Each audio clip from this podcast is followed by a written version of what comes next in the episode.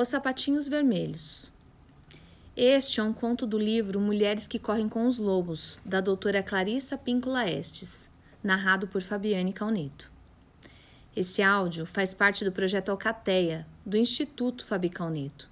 Para saber mais, visite nosso site www.ifabicalneto.com.br. Os Sapatinhos Vermelhos.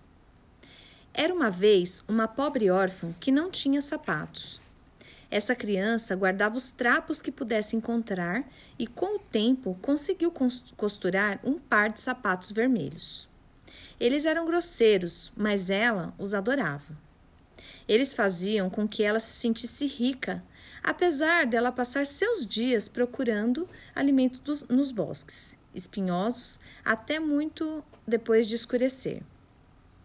Um dia, porém, quando ela vinha caminhando com dificuldade pela estrada, maltrapilha e com seus sapatos vermelhos, uma carruagem dourada parou ao seu lado.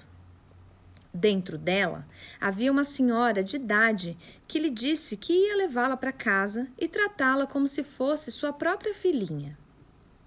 E assim, lá foram elas para a casa da rica senhora e o cabelo da menina foi lavado e penteado. Deram-lhe roupas de baixo, de um branco puríssimo, um belo vestido de lãs, meias brancas e reluzentes, sapatos pretos. Quando a menina perguntou pelas roupas velhas e, em especial, pelos sapatos vermelhos, a senhora disse que as roupas estavam tão imundas e os sapatos eram tão ridículos que ela os jogara no fogo, onde se reduziram a cinzas. A menina ficou muito triste, pois, mesmo com toda a fortuna que a cercava, os modestos sapatos vermelhos feitos por suas próprias mãos haviam lhe dado uma felicidade imensa. Agora ela era obrigada a ficar sentada, quieta o tempo todo, a caminhar sem saltitar e não falar a não ser que falassem com elas, com ela. Mas uma chama secreta começou a arder em seu coração e ela continuou a suspirar pelos velhos sapatos vermelhos mais do que por qualquer outra coisa.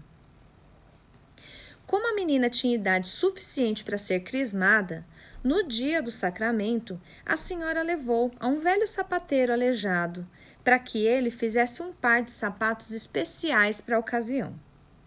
Na vitrina do sapateiro havia um par de lindíssimos sapatos vermelhos do melhor couro eles praticamente refugiam.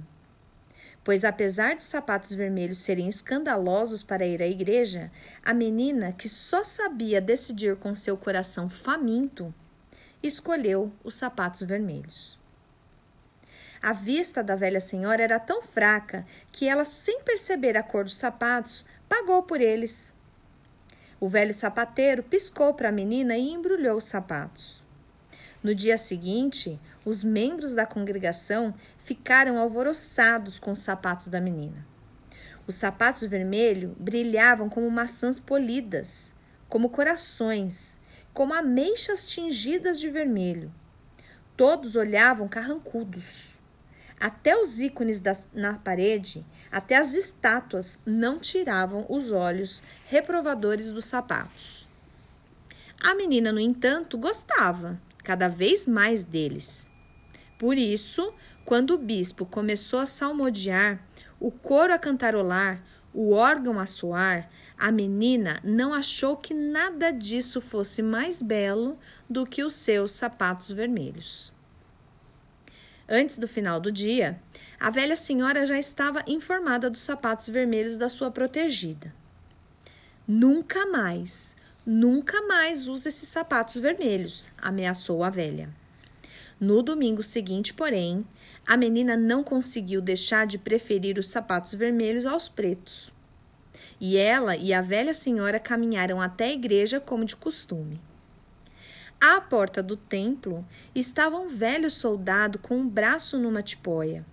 Ele usava uma jaqueta curta e tinha barba ruiva. Ele fez uma mesura e pediu permissão para tirar o pó dos sapatos da menina. Ela estendeu o pé e ele tamborilou na sola dos sapatos uma musiquinha compassada que deu cócega na sola dos seus pés. Lembre-se de ficar para o baile, disse ele, sorrindo e piscando com um olho para ela. Mais uma vez, todos lançaram olhares reprovadores para os sapatos vermelhos da menina. Ela, no entanto, adorava tanto esses sapatos que brilhavam como carmim, como framboesas, como romãs, que não conseguia pensar em mais nada, que mal prestou atenção no culto. Estava tão ocupada virando os pés para lá e para cá para admirar seus sapatos que esqueceu de cantar. Que bela, belas sapatilhas! exclamou o soldado ferido quando aquela velha senhora saía da igreja. Essas palavras fizeram a menina dar uns rodopios ali mesmo. No entanto, depois que seus pés começaram a se movimentar, eles não queriam mais parar e ela atravessou dançando os canteiros, dobrou a esquina da igreja, até dar a impressão de ter perdido totalmente o controle de si mesma. Ela dançou uma gavota, depois um, um quissardás e saiu valsando pelos campos do outro lado da estrada. O cocheiro da velha, da velha senhora saltou do seu banco e correu atrás da menina. Ele a segurou e trouxe de volta para a carruagem mas os pés da menina nos sapatos vermelhos continuavam a dançar no ar como se ainda estivessem no chão. A velha senhora e o cocheiro começaram a puxar e a forçar na tentativa de arrancar os sapatos vermelhos dos pés da menina. Foi um horror. Só se viam chapéus caídos e pernas que se escoiceavam, mas afinal os pés da menina se acalmaram. De volta à casa da velha senhora, a velha enfiou os sapatos vermelhos no alto de uma prateleira e avisou a menina para que nunca mais calça, calçasse. No entanto, a menina não conseguia deixar de olhar para eles e ansiar por eles.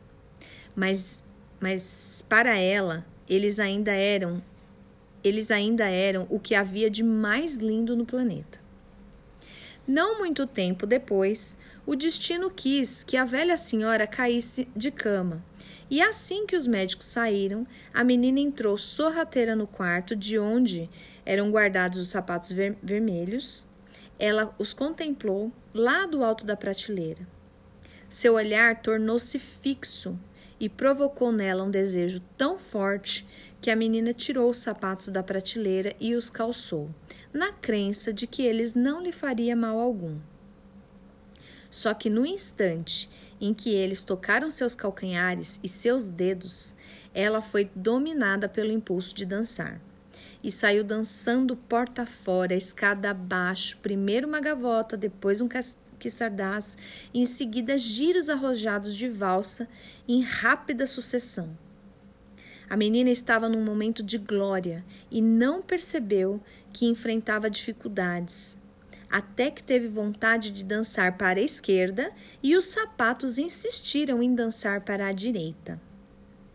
Quando ela queria dançar em círculos, os sapatos teimavam em seguir em linha reta. E como eram os sapatos que comandavam a menina em vez do contrário, eles a fizeram dançar estrada abaixo, atravessar os campos enlameados e penetrar florestas na floresta é, soturna e sombria. Ali encostado numa árvore estava um velho soldado de barba ruiva, com o braço na tipóia e usando a jaqueta curta. Puxa, disse ele, que belas sapatilhas!